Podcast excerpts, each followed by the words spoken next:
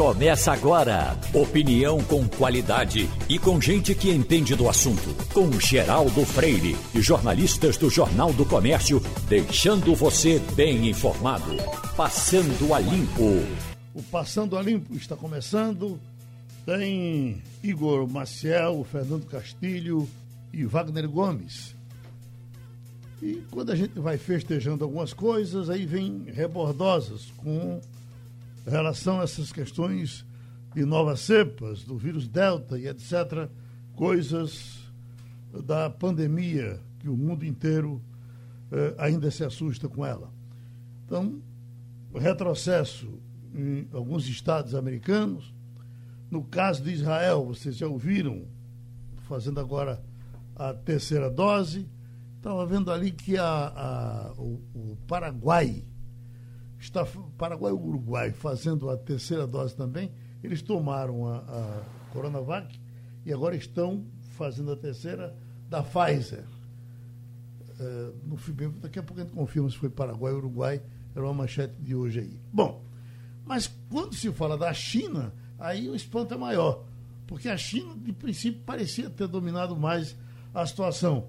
Nós estamos com o nosso Paulo Neto, é médico e é piloto e mora e vive e é pernambucano, está em Hong Kong e pode nos dizer esse susto que está acontecendo para a gente daqui é o mesmo que vocês estão tendo aí, eh, Paulo? Bom dia, Geraldo. Bom dia, Bom dia a todos da mesa. Realmente, Geraldo, eu posso dizer que todo mundo foi pego de surpresa com essa notícia que foi começou a ser veiculada a partir de ontem, né? Segunda-feira, que a variante Delta parece que chegou de vez ao território chinês, né? Basicamente, Geraldo, segundo as informações que foram veiculadas pelo noticiário local, a gente pode citar três cidades é, mais importantes que seriam Yangzhou, é, Nanning e também Wuhan, né, que foi o, o centro onde eclodiu toda essa epidemia no final de 2019. Né? Então, por exemplo, Geraldo, de ontem para hoje, as autoridades chinesas em todo o território da China é, contabilizou 61 novos casos pela variante Delta, sendo 40 casos em Yangzhou e 5 casos em Nanning e mais alguns outros casos em outras cidades que até chegam à parte central da China. Essas duas cidades que eu relatei, Geraldo, Yangzhou e Nanning, elas ficam próximas a Shanghai, tá? que fica aproximadamente duas horas aqui de Hong Kong. E, mas você também já tem focos de, da variante Delta sendo observados no centro mesmo do território chinês. Tá? E com relação a isso, Geraldo, as autoridades chinesas elas, elas estão correndo contra o tempo agora. Elas estão numa, numa corrida para tentar bloquear o máximo possível essa disseminação do vírus. Algumas cidades já estão entrando em processo de lockdown. É, alguns moradores têm que ficar em casa. Só é permitido um membro de cada família sair para que ele possa adquirir bens essenciais como alimentação, remédios, itens de higiene pessoal e etc. No aeroporto de Xangai, Geraldo, 50 mil passageiros foram testados com exame de PCR, né? E eles detectaram um caso dos 50 mil, um caso foi detectado com a variante Delta, e eles estão fazendo essa detecção de novo, né? Eles estão tentando é, rastrear de novo é, essa variante Delta, colocar, por exemplo, é, tem uma cidade aqui, a cidade de Wuhan, por exemplo, né? É, que foi o centro da epidemia, onde a epidemia explodiu. É, 11 milhões de habitantes a cidade tem e ela vai passar os 11 milhões de habitantes novamente por teste rápido de PCR para ver se encontra a variante Delta em mais outros habitantes de Wuhan. Então, realmente, a China, que estava até numa situação relativamente confortável, Geraldo. Até é, foi, eu vi que isso foi noticiado no Brasil é, no final do ano passado, é, que alguns estudantes chineses eles estavam em, em, em terminaram a faculdade, estavam em, em, celebração por, por estarem se graduando, é, milhares de estudantes num, num, campo aberto, todos sem máscaras, sem distanciamento social, enfim, parecia que a China estava realmente vivendo uma, uma, uma sensação de, de, de, tranquilidade com relação ao controle da pandemia, mas agora a variante Delta, tudo indica, Geraldo, que realmente a variante Delta entrou no é, território chinês propriamente dito. Só para dar um panorama aqui para vocês, Geraldo, de como está a situação na China propriamente dita, né? tirando Hong Kong da, da, da situação, mas da China até hoje, contabilizados, tem aproximadamente 93.200 casos, dos quais 87.400 foram recuperados, os, os pacientes se recuperaram, e 4.700 mortes aproximadamente. Tá? Com relação ao número de, a, a, ao número de pessoas vacinadas, Geraldo, o número de doses já aplicadas na população chinesa chega a aproximadamente 1 bilhão e 700 milhões de doses. É, e o número de pessoas que foram vacinadas parcialmente e o número de pessoas que foram totalmente vacinadas com as duas doses das vacinas são os seguintes, Geraldo: totalmente vacinadas 223 milhões de pessoas, o que corresponde a aproximadamente 16% da população da China, que hoje está com aproximadamente 1 bilhão e 400 mil pessoas, e parcialmente vacinadas, Geraldo, são 390 milhões de pessoas, ou seja, 28% da população parcialmente vacinada, 16% da população totalmente vacinada. Se espera que na China a, a imunidade de rebanho seja alcançada por volta de 70% a 80% é, da população. Então, pode-se ver que a China ainda tem um, um longo caminho pela frente para chegar a esse número de 70% a 80% da população vacinada para se conseguir a, a imunidade de rebanho. E os cientistas chineses, também correndo contra o tempo, já estão desenvolvendo uma nova variante da vacina com vírus inativado, mas sendo o vírus dessa variante Delta, e eles já estão avaliando a possibilidade de aplicar uma terceira dose, ou seja, uma dose única, mas contendo essa variante Delta inativada na população chinesa, geral. Pronto, vamos rodar a roda aqui. Wagner quer falar, pois não, Wagner. Oi, Paulo. Uh, a informação que a gente tem aqui é que a China as autoridades já têm, já estão confinando cidades inteiras, cortando inclusive o transporte público, estão realizando milhões de testes para combater esse, esse maior surto em meses. E não é somente aí na Ásia, não, Paulo. Na Austrália, milhões de pessoas também estão impedidas de sair de casa. Ontem, inclusive, as tropas do Exército tomaram as ruas da maior cidade do país, que é Sydney, que está entrando também em, uma, uh, em mais uma etapa de confinamento. Na verdade, é a sexta semana de confinamento que vai durar até o final de agosto, devido a essa variante Delta. Mas tem uma diferença fundamental para a nossa realidade aqui, Paulo. Diferentemente da China, dos Estados Unidos, de Israel, que já tinham controlado, de certa forma, a pandemia, nós ainda estamos num patamar bastante elevado e mais, autoridades e a própria população também ainda brincando com o vírus. Eu queria saber, Paulo, o que é que você diz daí em relação a essa situação da China em comparação com a situação que vivemos aqui no Brasil. É, bom dia, Wagner. Bom dia. Realmente, é, com relação a essa questão do, da, do comprometimento com as regras de, distanciamento social, é, da, do uso do Estado, das ferramentas que o Estado tem, e pelo fato da população também é, é, seguir as orientações. O povo oriental realmente ele, ele segue bem isso. O pessoal não brinca aqui.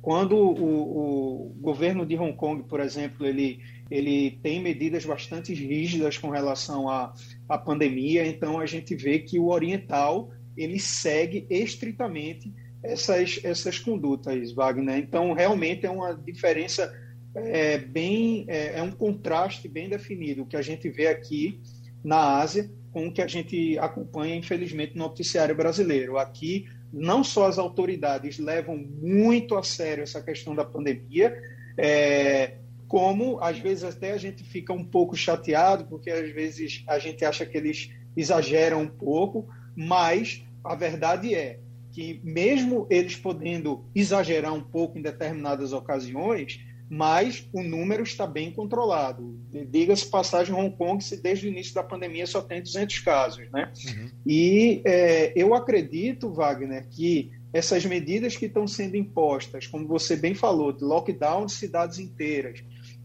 é, limitação de circulação de pessoas, como o Oriental tem essa tendência de seguir essas regras de forma, até pela cultura deles, né, de forma bem mais, é, é, com uma obediência maior do que quando a gente vê com relação à população ocidental, digamos assim, a gente acredita que eles consigam controlar essa variante Delta com, de uma forma mais eficaz do que a gente poderia ver, por exemplo, no Brasil. Inclusive, Wagner, eles estão preocupados com isso porque já tem estudos feitos aqui na China que mostram que a carga viral do, dessa variante Delta, uma vez que você é inoculado pela variante Delta, o, o, a pessoa provavelmente deve, desenvolverá uma carga viral, ou seja, o número de vírus circulantes no organismo daquela pessoa pode ser até mil vezes maior do que se você fosse infectado pelas cepas anteriores ou mais antigas do coronavírus.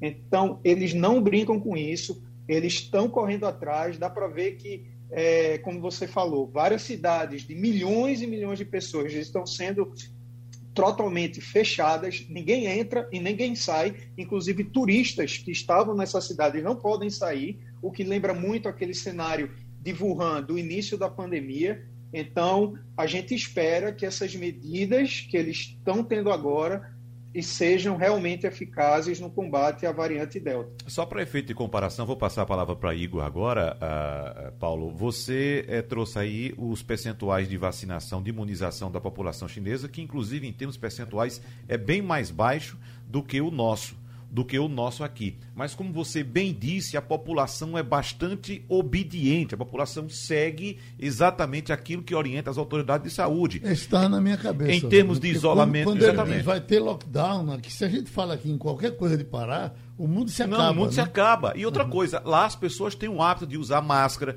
E claro, lá tem a força do Estado, que é indiscutivelmente é. É, é, é prepotente. Chega e acaba, fecha e acabou. Não tem essa história de alguém chegar e reclamar, discutir, não. Fechou, acabou. Tem tudo isso, que inclusive faz com que, veja só, mesmo tendo um índice mais baixo de vacinação, consiga controlar a pandemia. Mas, é, é, é Igor, não. Não, eu, eu, a minha pergunta é em cima desse percentual. Primeiro, muito bom dia para você, Paulo.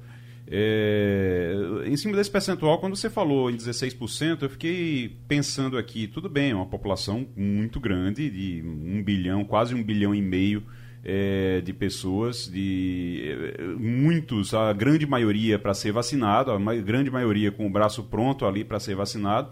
A China é uma produtora, a China é um país produtor de vacina, então tem, estão fabricando vacinas aí é, na China e mesmo assim está em 16%, ainda faltando muito para poder chegar a 70%.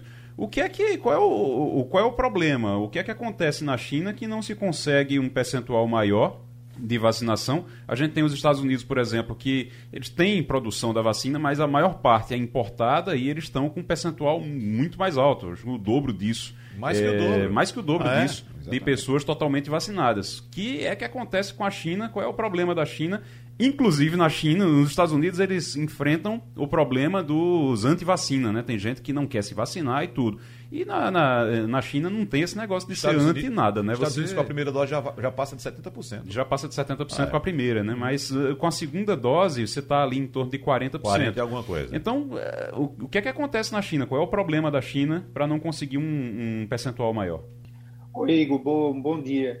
Igor, é, eu, eu vou é, tentar extrapolar para o ambiente chinês o que eu vejo aqui em Hong Kong. Aqui em Hong Kong chegou a ter lotes que iam vencer, lotes inteiros com milhões de vacinas que iam vencer. O governo de Hong Kong não sabia muito bem se ia doar ou se ia vender esses lotes para alguns países, por exemplo, próximos como a Filipina, por exemplo, as Filipinas, que é, talvez até pegassem esses lotes de vacina que, que estão sendo não só a Coronavac, como aqui também tem a Pfizer, né, a Biotech. Então, é, o que eu vejo, Igor, nessa realidade que eu vivo aqui em Hong Kong, e que eu acho que não seja diferente da realidade que a gente vê na China, é o medo da população em se vacinar. E você vê os mais diversos tipos de fake news circulando.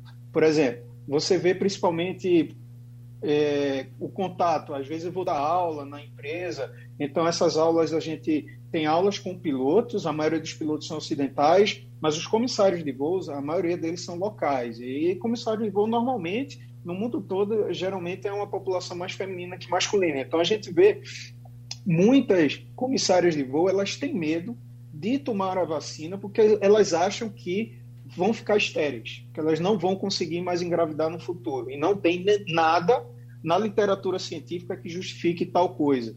E também tem as pessoas que têm medo de tomar a vacina da Pfizer, que é com DNA, ou desculpa, o, o RNA, né? Uhum. Porque eles acham que uma vez que você é inoculado com o RNA do vírus, é, você pode desenvolver células cancerígenas no futuro. Então, essa realidade que eu vivo aqui e, e, a campanha que tem sido feita para estimular a vacinação na população, inclusive dando dinheiro para a população, eu acho, Igor, eu não posso te dar é, com certeza, porque a gente sabe como na China é partido único, não tem liberdade de imprensa, então a coisa fica muito, às vezes, no campo é, sem ser preto no branco, sem ser muita transparência, mas o, o, povo de Hong Kong ele não é tão diferente assim do povo chinês propriamente dito. Então, se eu puder extrapolar o que eu vejo aqui em Hong Kong, que é esse medo é, não justificado para tomar a vacina, eu acho que eu posso, de certa forma, extrapolar esse comportamento do asiático para a China também. Me corrijam se eu, se eu tiver falando alguma besteira, eu acho ainda que na China a vacinação não é obrigatória. Se vocês tiverem algum dado, se vocês já tiverem noticiado isso, por favor, me corrijam. Mas até o ponto que eu sei, a vacina na China ela não é obrigatória. Você tem a opção de se vacinar ou não. Agora, o que a gente já está vendo aqui, amigos, não sei se vocês já estão vendo aí, algumas empresas aqui, principalmente do ramo de viagens, empresas aéreas, já estão obrigando ao tripulante dizer assim: ah, você não quer se vacinar, tudo bem, você tem direito a não se vacinar. Entretanto, você vai pagar do bolso os testes obrigatórios que o, o país que você estiver pousando vai fazer. E se o teu teste for positivo, a tua, o teu, a tua estada no, no hospital ou a tua estada no, no hotel o teu período de quarentena você vai ter que pagar do seu próprio bolso. Você tem direito de não se vacinar. Agora, os custos da consequência de você pegar o coronavírus vai ser do seu próprio bolso. Doutor Paulo, já chegou na hora do seu, de você dormir. Que horas são aí agora?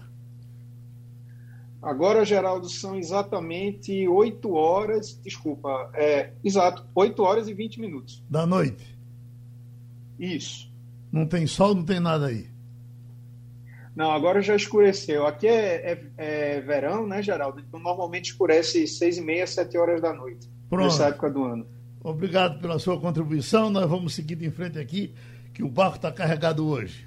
A gente teve essa conversa com o nosso médico, piloto, amigo pernambucano que está em Hong Kong, Paulo Neto. Temos que falar nessa situação criada a partir do discurso de ontem do presidente Supremo Luiz Fux tem até Sérgio da Madalena dizendo uma coisa que mais ou menos coincide com o que a gente está conversando aqui internamente, com a sensação que a gente sente em todo mundo a partir da noite de ontem. Ele diz: a mensagem de Luiz Fux é por demais pertinente e atinge a todos os poderes. É bom que ele afirme o respeito à Constituição e a independência entre os poderes. Essa declaração é uma via de mão dupla e é um caminho sem volta. Nós estamos com o procurador regional eleitoral, Wellington Saraiva, e vamos dar uma conversadinha, vamos perguntar para ele se é, é, é realmente um, um, caminho que não tem volta. Fux disse ontem, bom, é bem possível que ele tenha conversado muito. Aliás, o que se diz é que ele conversou né, com outros colegas do Supremo. Tudo bem que ele conversasse, mas os militares, será que foram ouvidos também para falar disso? Até agora, nós não temos a opinião de nenhum militar com relação, nem dos que estão no governo, nem do de fora do governo. Mas, doutor Saraiva, uh, uh, Fux apertou demais a torneira ontem? Bom dia, Geraldo. Bom dia. Bom dia aos ouvintes e às ouvintes da rádio. É um prazer estar aqui novamente conversando com vocês. É, veja, Geraldo, é, devido à minha função, eu não vou me aprofundar em, em, em análises políticas é, sobre o episódio. Eu posso talvez tentar contribuir um pouco com a, alguma análise mais voltada ao campo do direito, que é o campo em que eu trabalho. Nesse campo, eu teria a dizer o seguinte: a minha impressão é que nós estamos vivendo um, uma fase de, de, anomalia, de anormalidade institucional no Brasil. Não é normal que nós tenhamos é, o presidente da República, que é a maior autoridade do Poder Executivo do país e uma das mais, das mais importantes do país, é, atacando o tempo inteiro a democracia é, em uma das suas principais ferramentas, que é o sistema eleitoral. É, o presidente da República, como qualquer cidadão, tem todo o direito de ter as suas convicções e entender, por exemplo, que o, uma votação com o comprovante impresso de voto é mais segura, é mais eficiente do que o sistema atual. Eu discordo disso, eu acho que não é mais segura nem mais eficiente, mas é a minha opinião. Ele tem direito a ter a opinião dele. Como qualquer cidadão brasileiro tem também direito a ter a sua própria opinião sobre esse tema e sobre qualquer outro. Agora, Outra coisa é o presidente da República estar usando a força do seu cargo, a representatividade do seu cargo e o comando que ele tem sobre as Forças Armadas para, semanalmente, às vezes mais de uma vez por semana, a, não só colocar em dúvida a credibilidade do sistema eleitoral, como chegar a ameaçar a própria realização das eleições. A realização de eleições periódicas é, uma, é o que a Constituição considera como cláusula pétrea, ou seja, é um direito tão importante no cenário da Constituição que nenhuma emenda constitucional pode afetar isso, ou seja, nenhuma emenda pode alterar a, o direito dos cidadãos e cidadãs de votar periodicamente no nosso sistema atual a cada dois anos, mas poderia ser a cada quatro anos, nas eleições. Então, o, nem o presidente da República, nem o presidente do Supremo, nem o, o, os comandantes das Forças Armadas, nem o presidente do Congresso Nacional têm o direito de colocar em dúvida a realização das eleições. O presidente poderia defender essa sua visão e é, trabalhar por isso politicamente para que essa legislação fosse alterada no Congresso Nacional, mas não atacar as instituições e atacar pessoalmente alguns ministros do Supremo, como ele tem feito com, principalmente com o ministro do Tribunal Superior Eleitoral, Roberto Barroso. O presidente também, o presidente da República, também tem direito a ter sua opinião pessoal sobre a pessoa do ministro Roberto Barroso. Ele pode achar o que ele quiser sobre o ministro Roberto Barroso, mas ele não pode verbalizar isso publicamente sob a forma de ofensa à pessoa do ministro Roberto Barroso, porque isso deteriora o ambiente político nacional e isso serve como um péssimo exemplo para os demais cidadãos. As pessoas se sentem autorizadas a também discutir temas políticos e a divergir, a, a, é, insultando as, os, os oponentes, insultando aqueles que discordam de si e desrespeitando as instituições. Então, eu penso que ao, ao agir dessa forma, o presidente da República presta um enorme desserviço ao país. E do ponto de vista jurídico, eu estou convencido de que ele está cometendo seguidos crimes de responsabilidade. Doutor. Primeiro, porque ele está é, ameaçando a normalidade institucional do Brasil. Segundo, porque nesses momentos em que ele insulta, em que ele ofende, em que ele ameaça, em que ele agride, ele está agindo sem guardar o decoro do seu cargo, ou seja, o pudor do seu cargo, a respeitabilidade do cargo de presidente da República. E isso é também considerado pela lei 1079 como crime de responsabilidade. Doutor Saraiva. É, a gente, o senhor disse que vai falar, eu queria inclusive pedir desculpa a Castilho, Castilho que vai, ia fazer a pergunta, eu vou só é, é, pedir uma opinião sua jurídica, o senhor disse que ia falar é, da questão jurídica e eu acho, eu acho que isso é muito importante nesse momento porque fica todo mundo sem entender, olha, o TSE mandou investigar, pediu ao, ao STF que investigasse, é, então o que é que pode acontecer a partir daí?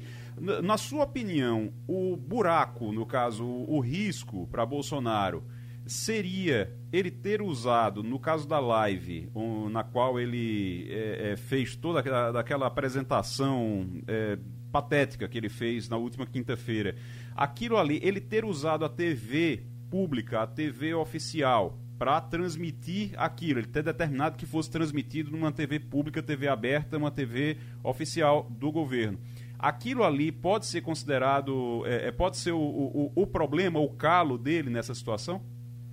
É, obrigado por sua pergunta. É, eu assisti a essa transmissão do presidente da República porque, pelo fato de eu ser procurador regional eleitoral e pelo fato de o presidente da República haver anunciado que iria apresentar provas de fraudes nas eleições, né, a gente deve se lembrar que desde 2018 ele ataca a credibilidade do sistema eleitoral. Em 2020 ele disse que tinha sido fraudada a eleição dele, o que seria um caso realmente peculiar de fraude que beneficia o, a vítima da fraude, porque ele foi o vencedor da eleição. E este ano ele disse várias vezes que tinha havido fraude nas eleições. Então, devido à minha função, eu assisti a mais de duas horas daquela transmissão, aguardando, curioso, para ver quais eram essas provas, porque até porque eu também sou é, fiscal do sistema eleitoral e se houvesse realmente algo concreto, eu iria, na minha esfera de atuação, pedir providências ao TRE para evitar fraudes. E fiquei realmente chocado e surpreso, porque das, das, mais de duas horas de transmissão do presidente, ele falou talvez uma meia hora sobre as supostas fraudes nas eleições, e a outra hora e meia, não sei se o tempo foi exatamente isso que eu não marquei, mas a grande maioria do tempo, ele se dedicou a fazer críticas ao Poder Judiciário, críticas ao, ao partido que é o seu maior oponente eleitoral, críticas a pessoas de ministros do, do, do, Supremo e do TSE e a falar do seu próprio governo, a elogiar os seus ministros. Então foi, e na verdade, quem viu a, a, a transmissão viu que ele não apresentou absolutamente nenhuma prova de fraude nenhuma. Ele apresentou um vídeo ridículo de uma pessoa da internet que fez uma animação é, de computador dizendo que os, a UDA poderia ser fraudada, mas que era uma coisa absolutamente patética essa, essa, esse conteúdo que ele apresentou, não, não provava coisa nenhuma e mostrou vídeos de pessoas reclamando que não tinham votado, não tinham conseguido votar no partido dele, o 17 na época, mas todas essas, essas esses supostos fatos já tinham sido investigados e esclarecidos pela Polícia Federal e pela Justiça Eleitoral. Então, é, teoricamente, do ponto de vista jurídico, se pode dizer que ele usar mecanismos públicos para transmitir conteúdo de elogio ao seu governo e de ataque é, às instituições poderia ser considerado ato de improbidade administrativa, porque ele usou mal os recursos públicos para uma finalidade que, no fim das contas, não era pública, era uma finalidade política dele e do grupo é, ideológico ao qual ele pertence ele tem todo o direito de fazer política, claro, como qualquer mandatário, mas não usando recursos públicos para isso. Isso também tem, pode ter consequências na órbita eleitoral. Eu falo aqui do ponto de vista teórico, claro, isso deverá ser analisado pelo Ministério Público Eleitoral, pelo Procurador-Geral Eleitoral e pela pelo Tribunal Superior Eleitoral. Mas existe também a possibilidade dele ser responsabilizado por talvez ter feito propaganda eleitoral antecipada. Agora, tudo isso a depender do julgamento do Judiciário.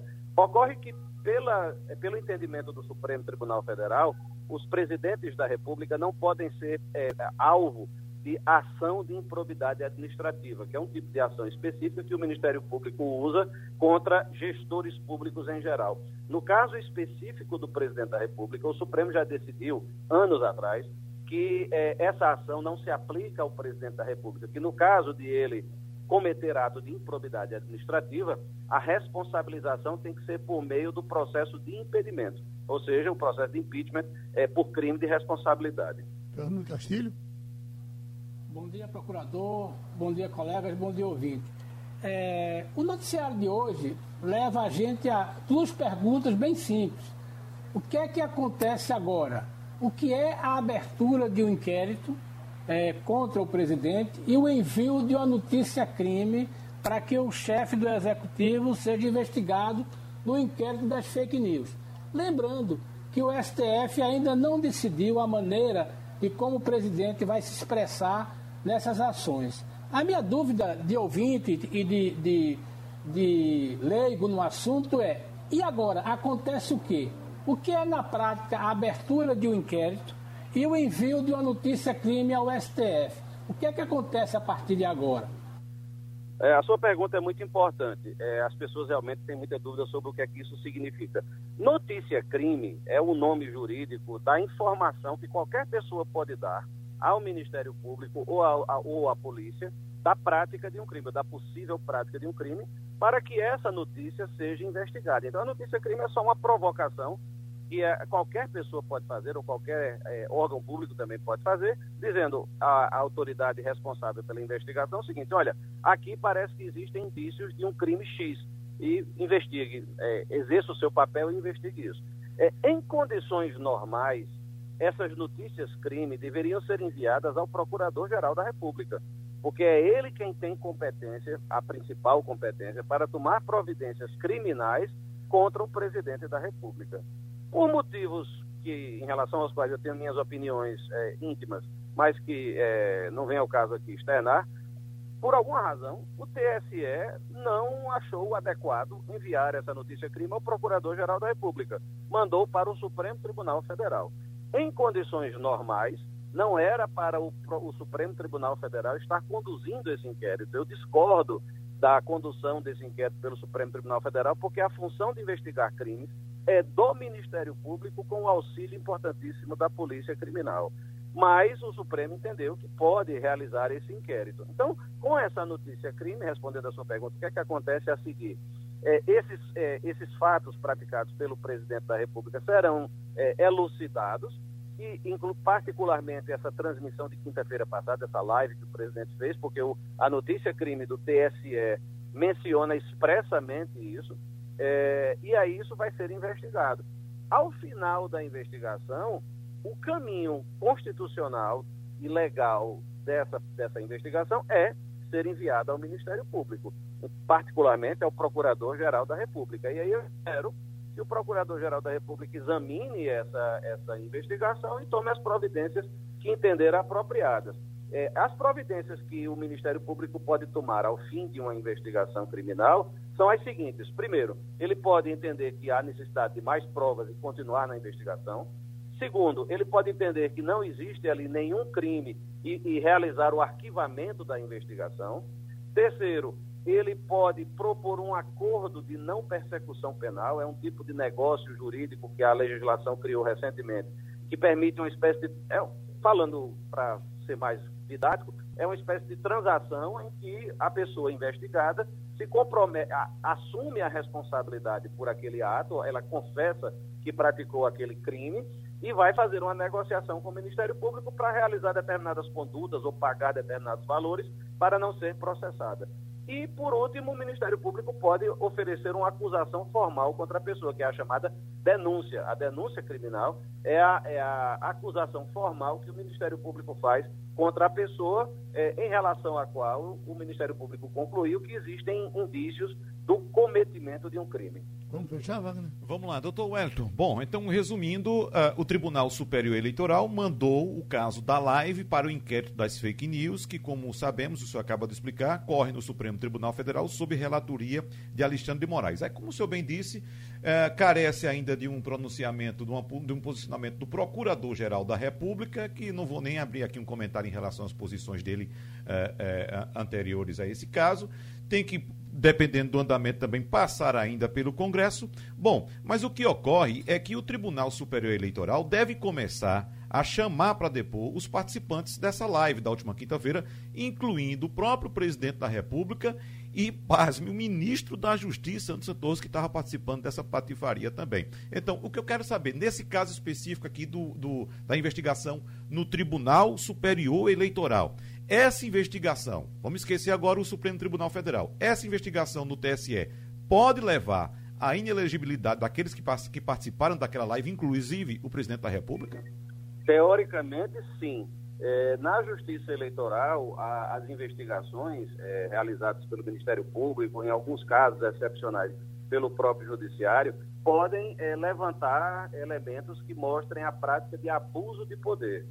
Se o, o, TSE apurar que o presidente da República cometeu abuso de poder, que pode ser abuso de poder político, abuso de poder econômico ou abuso de poder nos meios de comunicação, se o, se o TSE apurar isso, Então, no ano que vem, quando o presidente da República, o, o cidadão Jair Messias Bolsonaro, requerer registro de candidatura para se candidatar à presidência da República, ou a qualquer outro cargo, teoricamente, é, então, com os elementos que foram investigados nessa investigação, o Procurador-Geral da República ou algum outro partido político pode iniciar um processo é, para é, a, a, negativa do registro de candidatura por abuso de poder. Então, isso pode ter efeitos lá na frente, no ano que vem, é, durante o processo eleitoral. Antes não é possível, porque o TSE entende que antes do início do processo de registro de candidaturas, não há necessidade, não há cabimento desse processo para apurar abuso de poder. Mas nada impede que a investigação comece agora e os elementos sejam reunidos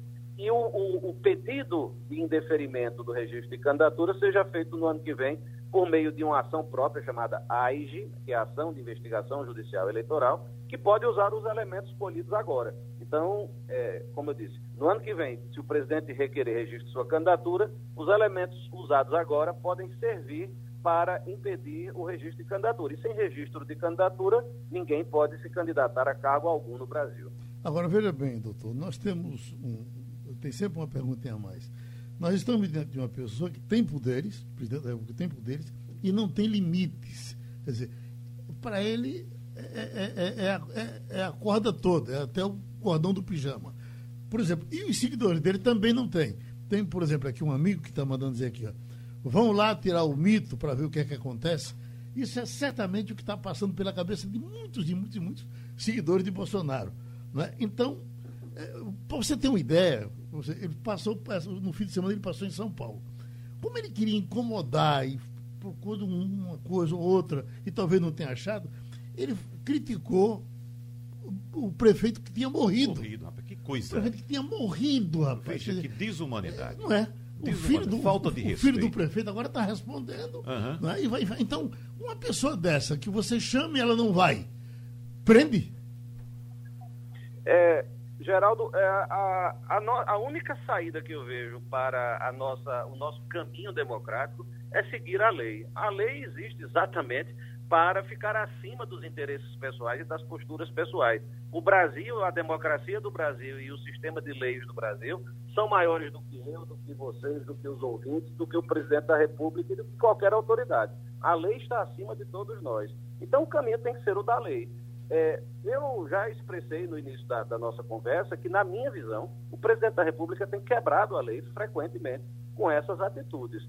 É, existe um cenário possível, não vou dizer que é provável, mas há um cenário cada vez mais possível de no ano que vem, caso o presidente da República é, perca as eleições para qualquer outro oponente, ele não aceita esse resultado. Ele já tem sinalizado isso, não sou eu que estou inventando, né? Todo mundo que tem acompanhado as declarações dele tem visto isso. Ele diz que pode não aceitar o resultado das eleições. E nós vimos o que aconteceu nos Estados Unidos no início desse ano, quando o presidente Donald Trump, que perdeu as eleições, estimulou pessoas a invadir o Congresso Nacional, que foi um dos atos mais graves da história democrática dos Estados Unidos. Nós estamos vendo surgir elementos que poderiam levar a um cenário desse, dessa natureza. E num cenário dessa natureza, o que é que eu espero que aconteça? Que a lei seja cumprida, que as forças de segurança do Brasil, sejam as polícias, sejam até as Forças Armadas, se for o caso, defendam o Congresso Nacional contra quem não aceitar o resultado legal das eleições. E o resultado legal das eleições hoje é realizado por meio do sistema que nós temos, que é um sistema confiável, um sistema rápido, um sistema seguro, que funciona há 25 anos sem nenhum problema constatado, e é um sistema que levou à eleição do próprio presidente da República atual. Quer dizer, no ano em 2018 o sistema servia. E vejam, o, o presidente, o senhor Jair Bolsonaro, é, foi deputado federal por quase 30 anos, e ele foi eleito várias vezes por esse sistema. Então, como é que esse sistema serviu no passado e agora não serve porque existe a possibilidade dele não ser eleito? Então, repito, é, se no ano que vem nós tivermos perturbações da ordem, tivermos alguma convulsão é, interna no Brasil, tem que ser aplicada a lei, inclusive, se for o caso, contra o próprio presidente da República. A gente agradece ao procurador, o doutor Wellington Sarai, o presidente do Sindicato dos Hospitais, está com a gente, infectologista sanitarista Jorge Trigueiro. Doutor Trigueiro, eh, rapidinho só, porque a gente é, é, começou a festejar as coisas acontecendo aqui no Brasil, aqui no Recife também, especificamente, uma certa tranquilidade e de repente ver esses recados de China, eh, Estados Unidos, Delta. Mas eu lhe pergunto, o senhor também se assusta? Há pouco eu estava lendo uma informação de que em São Paulo, por exemplo, os hospitais privados já estavam com menos de 10% de, de, de pessoas eh, nas, nas UTIs, quer dizer, ou, não, ou quase ninguém nas UTIs. A gente tem, tem visto, inclusive, algumas UTIs sendo esvaziadas e o pessoal comemorando como que a coisa tivesse acabado. A gente não pode ter essa esperança agora? Bom dia, Geraldo. Bom dia, ouvinte. É, na verdade, nós estamos sentindo o efeito da imunização da população. Você vê que hoje, com as duas doses, que nós conseguimos, menos de 20% da população do Brasil, nós conseguimos realmente baixar as taxas de ocupação dos leitos de enfermaria e também dos casos de, da média móvel de óbito. Você imagina se todos os países alcançassem esse índice de imunização, que é o esperado de 70% com a imunidade coletiva. O que acontece é que nos Estados Unidos recrudesceu muito o movimento anti-vacina e mesmo com a disponibilidade de vacinas não se conseguiu atingir ainda os 60% da população. Mas a verdade é que a grande preocupação mundial é a variante Delta. Essa já circulando em 132 países, mas também já estudos comprovam que após a primeira vacinação, você já consegue inibir um pouco a transmissibilidade. E com a segunda dose imunizando, isso aumenta muito. Hoje sabemos que as variantes anteriores, uma pessoa transmitia para dois, a Delta transmite de um para quatro. Então, a transmissibilidade da Delta é muito elevada e essa é a preocupação mundial de que se intensifique todo o processo de imunização. Enquanto isso, a recomendação é aquela que nós já eh, vimos divulgando há muito tempo, vimos divulgando há muito tempo, que são as precauções não farmacológicas, né? certo distanciamento, o uso de máscaras e a higienização das mãos. Aqui no Recife nós já estamos com quase 70% da população já, quer dizer, vacinada e quase 33% imunizada. Isso faz com que possamos flexibilizar mais essa situação. Doutor Jorge Trigueiro, vou fazer um comentário de leigo aqui, mas de, é um comentário de uma pessoa que observa essa questão desde outubro, novembro de 2019, quando a situação começou na China. Observe que nós tivemos em 2020 aqui, em fevereiro, um carnaval sem nenhuma restrição. Quem quisesse vir do mundo para cá encontrava portas abertas, abraços, carinhos e muitos beijos no carnaval à vontade, né? Ficamos observando a pandemia se desenvolver lá na China, se espalhar pela Ásia, chegar na Europa, América do Norte, e a gente aqui esperando a pandemia chegar no Brasil. Agora, nós temos o mesmo cenário, apesar desse que foi traçado por Geraldo, de um controle da, da pandemia momentâneo, né, de, de, de diminuir as internações em, em, em, enfermarias e UTIs, mas estamos acompanhando o mundo preocupado com a variante Delta, inclusive a China fechando cidades inteiras, uh, uh, tirando de circulação transporte coletivo para evitar novas infecções. E a gente, mais uma vez, fica aqui só observando tudo, doutor George. Eu estou exagerando ou não? Não, não é exagero, não. A situação é um pouco diferente, porque no carnaval que você referiu, ela não, não estava totalmente disseminada no mundo. Você vê que o alerta mundial da Organização Mundial de Saúde só veio depois do carnaval. Ele considerava uma, uma epidemia localizada e não caracterizou como pandemia. Mas hoje nós temos uma pandemia e ela veio para ficar é, de longo prazo, não vai se acabar nem tão cedo e essa situação vacinal tem que ser continuar. Agora, essas restrições pontuais em algumas cidades, você veja agora mesmo nas Olimpíadas, na região de Tóquio foi totalmente, praticamente feito um lockdown. Mas nas outras regiões, as pessoas estão circulando. Mas com todos os cuidados. O Japão, por aquilo que pareça, eh, não tem o índice vacinal que nós temos hoje aqui, eh, relativamente para a população. Então, o cuidado só tem uma solução, geral. É a vacinação, é a imunização. Está provado, se a gente tivesse vacinas em grande quantidade, com a capacidade que nós temos um plano nacional de imunização de vacinar quase 2 milhões de pessoas por dia, e tivesse começado em dezembro ou janeiro mesmo, com um volume muito grande, praticamente o Brasil já estaria muito bem vacinado e com uma certa proteção contra essas variantes. A preocupação, como eu falei, é essa delta, que está aí com maior transmissibilidade. As pessoas mais jovens estão realmente é, sendo infectadas. Tem já estudos dizendo que mesmo a pessoa imunizada, ela pode ter essa variante transmitir também. Então, as precauções tem que manter. E a gente já vem dizendo isso aí desde o ano passado, ano retrasado. Agora, o, a solução é vacina. Não tem outra maneira que não seja essa. E talvez já se estude se fazer a terceira dose, ou mesmo já se Estados Unidos já tem vacina para começar a, vacinação já de 2022 em janeiro. Talvez ela fique é, sazonal como a H1N1 e nós vamos ter que ter esses cuidados a vida toda até ela ser radicada. Uma transmissibilidade feita a catapora, como dizem que ela tem, é muito perigoso ainda tá, essa flexibilização de ambiente sem uma proteção adequada da imunização completa. Outra vez, a gente agradece ao presidente dos hospitais, Jorge Trigueiro, Estados Unidos agora. Vamos conversar com Fabiola Góes, ela está em Washington. Fabiola, vamos logo trazer o nosso Fernando Castilho para conversar com você. Oi, Castilho. Bom dia, Fabiola. É, a gente podia começar um pouco falando sobre essa história da, da retomada da, da, da vacinação a partir do medo da variante Delta. É, e dessa informação que é, já nos Estados Unidos é um país tão é, abastecido de, de vacina que está se jogando vacina no lixo porque elas já se venceram. É, qual é o quadro hoje? Porque a gente fala que tem três estados do sul que a situação está dramática, eles são responsáveis pela maioria da contaminação e eu queria que você falasse um pouco sobre os casos graves. Esses casos que estão acontecendo estão levando a mais mortes? Bom dia, bom dia a todos. Então, a situação é muito preocupante. São mais de 80 mil casos por dia. As mortes começam a crescer também. Os estados do Sul são os estados que têm menos vacinação. Lusiana, que é um estado em que aumentou mais de 80% o número de internações, já está com as UTIs lotadas, os médicos estão dizendo que já estão com dificuldade de atendimento, as pessoas estão voltando a morrer.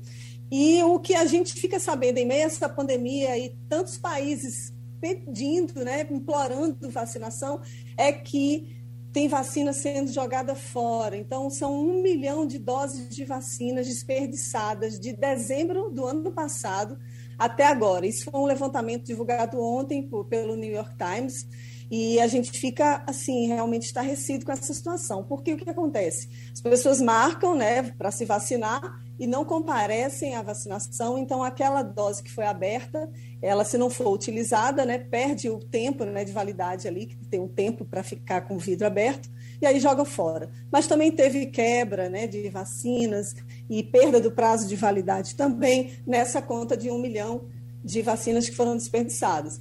Agora, a gente tem um outro dado que precisa ser levado em consideração, que é em relação à meta de vacinação do Biden, né, que ele não conseguiu atingir no dia 4 de julho, de 70% de vacinados com pelo menos uma dose nos Estados Unidos, e esse número foi batido só ontem, né, que foi é, atingido esse número um mês depois do anúncio do Biden para atingir essa, essa população imunizada. Temos quase 50% da população totalmente imunizada, mas aí a corrida é enorme. Ontem eu recebi em casa um comunicado do Departamento de Saúde aqui do Washington, agradecendo por eu ter sido vacinada e pedindo para que eu convença pessoas, né, se eu souber que tem pessoas na minha comunidade que não receberam a vacina para convencer essas pessoas a se vacinarem. Então, assim, eles estão apelando, inclusive no corpo a corpo, né? O Biden já anunciou que as pessoas vão receber 100 dólares, ele liberou recurso para alguns estados para que eles distribuem essas vacinas. Então, é, mas aí gera também um ciúme né, das pessoas que se vacinaram e não e não receberam nenhuma bonificação. Mas aí ele pede desculpa pelo momento, pelo esforço que os Estados Unidos têm feito para combater essa pandemia. A variante Delta realmente pegou de surpresa e eles estão numa luta incrível. As máscaras voltaram a ser obrigatórias em ambientes fechados, já há comunicados em restaurantes, em supermercados, entradas de portarias de prédios, de que é obrigatório o uso de máscara. Então, a situação é essa e ainda no meio disso tudo, as vacinas sendo desperdiçadas. Oi, Igor. Fabiola, bom dia. A gente está vendo aí essa movimentação em relação às vacinas, mas tem uma coisa que a gente precisa lembrar também, que Biden assumiu no início agora desse ano e ficou toda aquela polêmica no, lá no início. Bolsonaro não ligou para dizer que ia que estava tudo bem, para dar as boas-vindas ao, ao, ao grupo de presidentes é, do mundo, não ligou para parabenizar, não ligou para falar nada, ninguém sabe se eles tiveram contato depois. Tem uma viagem marcada do Conselheiro de Segurança Nacional da Casa Branca e o Conselheiro da América Latina da Casa Branca, são o Jake Sullivan e o Juan Gonzalez. Eles vão visitar o Brasil na próxima semana e aí eu lhe pergunto, já teve aquela ligação, ou alguma ligação do Bolsonaro para o Biden, ou do Biden para o Bolsonaro, para dizer, olá, como é que estão as coisas, está tudo bem, está chovendo por aí? Nenhuma ligação até agora? Bom dia, Igor. É, não houve essa ligação. É, é estarrecedor, né? Seis meses depois, o Biden assumir presidência aqui dos Estados Unidos, não houve essa aproximação direta entre os dois presidentes. A gente sabe que alguns assessores do presidente já telefonaram para o Bolsonaro, mas ele mesmo não ligou.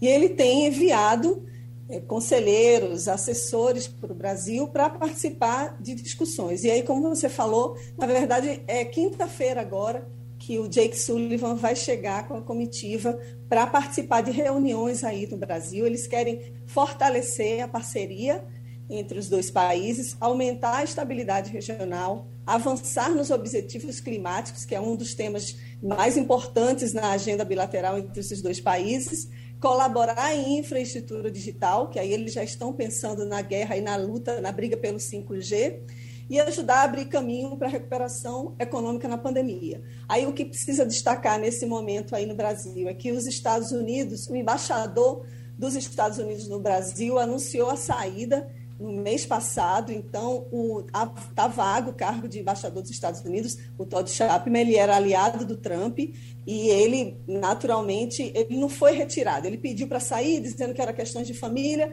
mas, na verdade, ele não tinha muita afinidade com o governo Biden, estava meio que deslocado. Então, essa comitiva chega aí no Brasil no momento em que é um outro diplomata que assumiu a embaixada americana, por enquanto, até que seja escolhido um novo embaixador que vai ficar muito focado nas relações comerciais e também nas relações climáticas. Lembrando que o presidente Bolsonaro está tá sendo muito cobrado né, para que reduza a emissão de gás carbônico e também o de combater o desmatamento. Ele prometeu isso na última reunião de clima que teve em abril, para acabar com o desmatamento da Amazônia em 2030. E isso daí também, todas essas conversas já são preparativo para uma conferência do clima, a COP26, que vai ter em Glasgow, na na Escócia agora em novembro. Então esse assunto vai ficar, vai render muito até lá e é um momento importante essa visita para o Brasil para estreitar esses lados e deixar alguma, se tiver alguma pendência, né, e ficar bem esclarecido.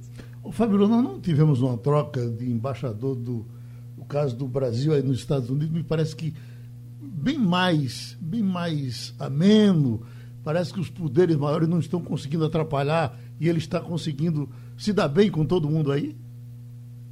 Isso, continua, permanece, é o mesmo embaixador, não houve nenhuma mudança. Ele, esse embaixador atual, ele era mais ligado, ele é mais ligado ao Trump, mas ele tem uma política muito tranquila, assim, né? Muito de bastidor, e ele tem deixado que os diplomatas que têm mais afinidade com o governo Biden acabem ficando à frente dessas conversas, dessas relações não há mudança, não há previsão de mudança nenhuma do governo Bolsonaro, do atual embaixador aqui nos Estados Unidos, mas eu acredito que seja por isso, porque não há ainda, não, há, não houve nenhum enfrentamento, ele tem, uma, ele tem um estilo mais pacato, vamos dizer assim, do que o presidente. Uhum. Oi, Wagner. Ô, Fabiola, algumas medidas que foram criadas o ano passado, no auge da pandemia, para proteger a população aí nos Estados Unidos, começam a inspirar, né? Por exemplo, aquela que garantia moratória para inquilinos inadimplentes não correrem risco de despejo. Então, essa medida pode inspirar, aliás, já inspirou, né? E o que é que o governo vai fazer para proteger essas pessoas? Essas pessoas já voltaram à vida normal, já estão ganhando dinheiro, já podem pagar seus aluguéis, hein, Fabiola?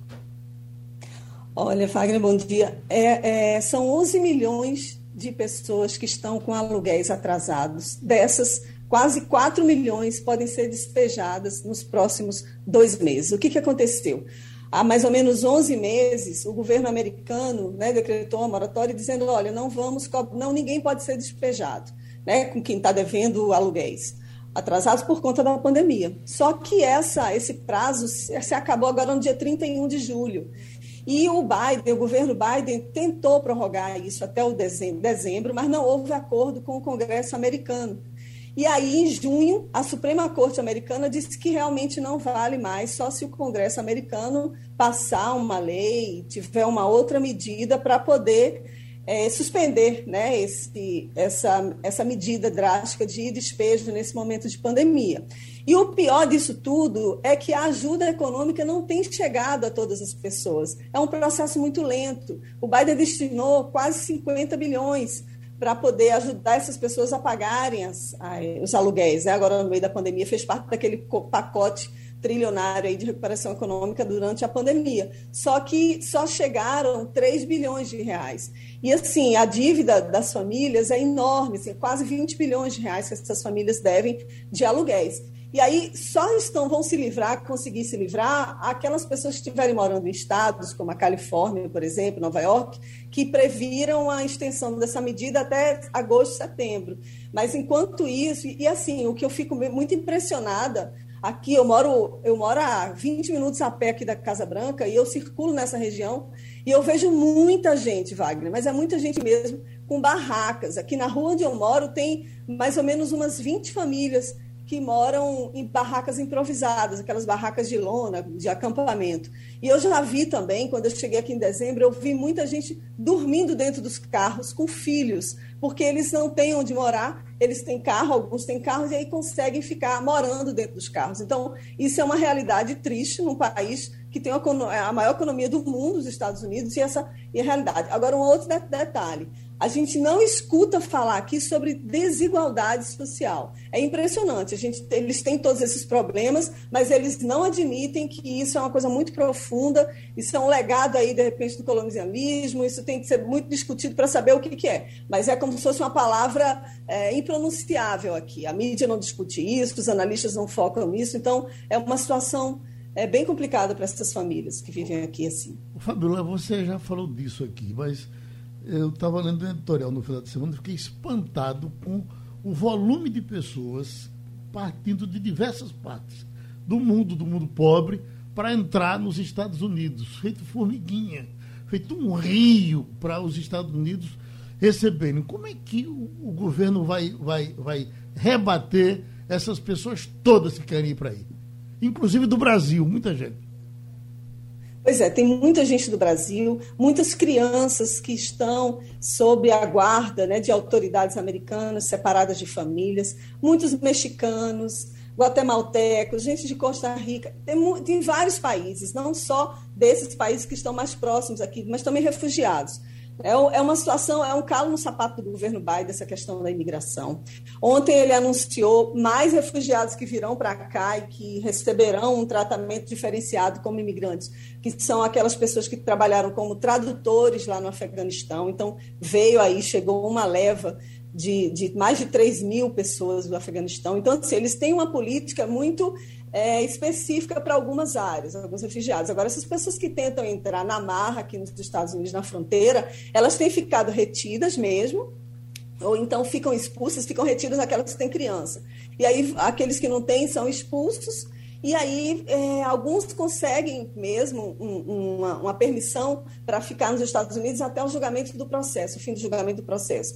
Agora, cada dia mais, assim, estão batendo o recorde do número de pessoas que chegam nas fronteiras no Texas, querendo entrar aqui nos Estados Unidos. A Kamala Harris ela foi designada para lidar sobre, com isso, mas ainda não tem uma política diferenciada. Sim, teve, em relação ao governo Trump, ele mandou parar né, aquela construção daquele muro que dividia os dois países, México e Estados Unidos, e também anunciou que vai legalizar 11 milhões de imigrantes que estão aqui. Mas, por enquanto, foi só isso. Agora não tem mais. Depois que ele, ele apresentou essa medida, logo quando ele chegou, né, assumiu a, Casa Branca, não houve mais nenhuma medida, muito pelo contrário. Eles estão dizendo, reforçando, que quem chegar aqui não tiver visto vai ser mandado embora. Pronto, Fabíola. Muito obrigado, um abraço. A nossa correspondente em Washington falou. A CPI já começa a trabalhar hoje, já está trabalhando há algum tempo. E, Marcel, o que, que se espera da CPI, de, o, o, trabalho da CPI hoje? A CPI hoje vai ouvir o reverendo Hamilton. É, esse reverendo Hamilton, ele, é, ele é, faz parte de uma instituição que entrou em contato, fez contato com o Ministério da Saúde. Ele fez esse contato e a CPI vai investigar isso. Ele teria feito esse contato através da primeira dama, a Michele Bolsonaro. Uhum a primeira-dama que tem muito contato com ele, que teria feito a ponte dele com o Ministério da Saúde. E, a partir daí, ele fez a ponte do Dominguete, lembra do, do Dominguete? Aquele que seria o, Cabo, seria o, o, atravessador, o, policial. o vendedor, o policial, policial que é, seria é. o vendedor das vacinas daquela AstraZeneca, aquelas doses da, hum. da AstraZeneca que foram oferecidas ao Ministério da Saúde e que naquela confusão toda disseram que foram oferecidas com propina, que aí tinha propina na história, que pediram propina no Ministério da Saúde.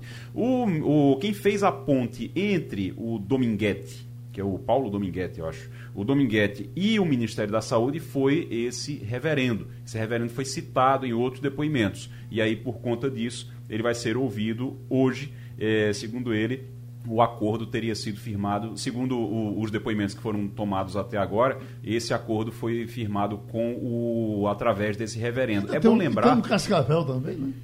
É, é, é, bom lembrar, no caso de só no, no, no, caso do reverendo, é bom lembrar uhum. que a CPI teve acesso à quebra do sigilo telemático, teve a quebra do sigilo telemático de alguns é, depoentes, no caso inclusive do Dominguete, e foi aí que, a partir daí, que disseram, Sim. olha, tem esse pastor, esse pastor, esse reverendo aqui, tem que ver o que é que o que é que ele tem a ver com a história. E descobriram que ele tem um contato com Michele Bolsonaro, com a, com a, a primeira dama.